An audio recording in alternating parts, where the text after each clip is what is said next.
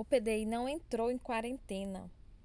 PDI é o Plano de Desenvolvimento Individual do Aluno, um documento utilizado no atendimento educacional especial para garantir acesso ao currículo escolar e assegurar que o estudante com deficiência tenha um processo de escolarização que considere as suas dificuldades e também valorize suas capacidades e potencialidades. Para isso, é importante que ele seja elaborado desde o início da vida escolar, já que é ele que vai nortear toda a ação educacional e contribuir para eliminar as barreiras ao aprendizado do estudante público-alvo da educação especial. No entanto, algo que vem me preocupando desde que entramos em quarentena é que, devido às recomendações de isolamento social em função do coronavírus, Covid-19, a escola deixou para segundo plano a escolarização dos alunos no atendimento educacional especializado, o AEI. Desde que a escola passou a assistir seus estudantes através do ensino remoto, deixou de criar condições para que o estudante matriculado no AE tenha uma escolarização compatível com a que os demais colegas de turma estão recebendo.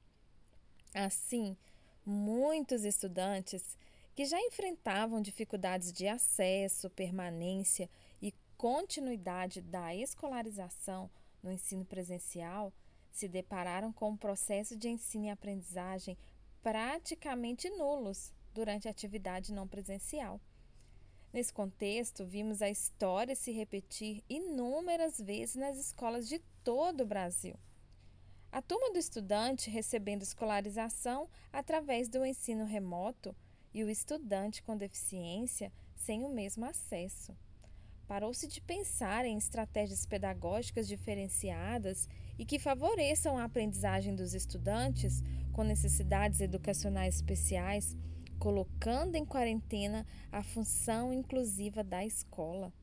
Em outras palavras, a escola buscou recursos para se adequar ao ensino remoto para todos os alunos da escola, exceto para os que têm algum diagnóstico de deficiência.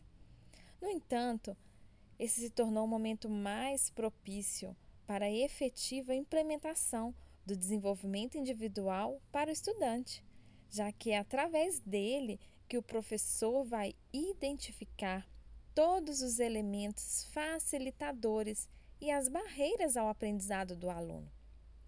É por meio das informações coletadas no PDI que o professor poderá analisar, decidir quais são os melhores recursos, adaptações, atitudes, estratégias metodológicas mais adequadas para superar ou compensar a atual situação e garantir a acessibilidade curricular.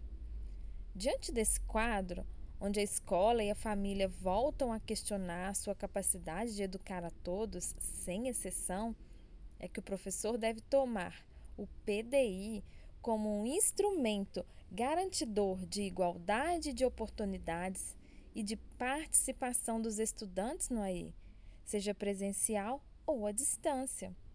No entanto, vendo tantos professores confusos em como, como criar condições adequadas para que os alunos superem a situação atual, sugiro que utilizem em sua prática diária os seis indicadores de qualidade do PDI.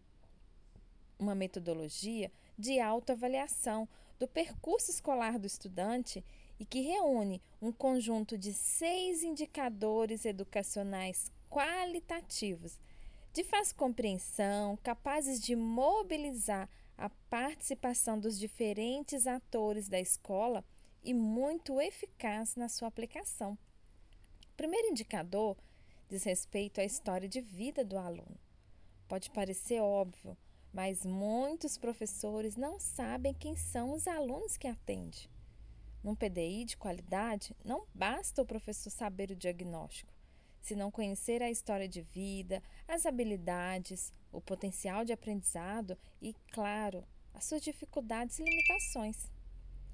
Para elaborar o PDI, é importante considerar também o diagnóstico médico. Por isso, é esse o segundo indicador de qualidade. E o mais importante aqui é colher as informações médicas necessárias, mas não supervalorizar o diagnóstico em detrimento do potencial do aluno. E terceiro é a avaliação diagnóstica inicial. Por meio dela, é possível identificar quais serão os melhores recursos, estratégias e metodologias adequadas à necessidade educacional especial do aluno e favorecer o seu desempenho escolar. Já o quarto indicador é o planejamento pedagógico, pois ele permite que o professor atue de forma intencional, propondo atividades diretamente relacionadas ao avanço educacional do aluno. O principal foco do planejamento é o desenvolvimento das habilidades do aluno. Após o planejamento, pedagógico, é necessário promover uma avaliação de monitoramento que considere o processo de desenvolvimento do aluno ao longo das atividades propostas. Esse é o quinto indicador. A avaliação de monitoramento é importante porque, à medida que os alunos vão desenvolvendo a aprendizagem, surgem progressos, dificuldades e obstáculos não previstos.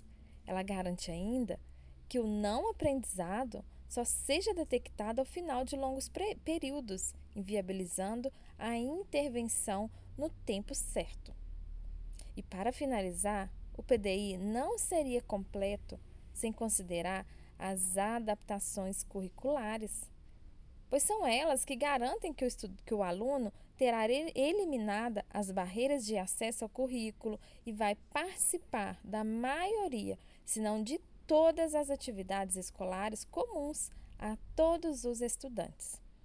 Assim, ao considerar a construção do PDI, tomando como referência os seis indicadores de qualidade, o professor garante a individualização e a personalização do atendimento, implementando uma estrutura educacional efetivamente inclusiva e, e que considere o estudante em sua totalidade.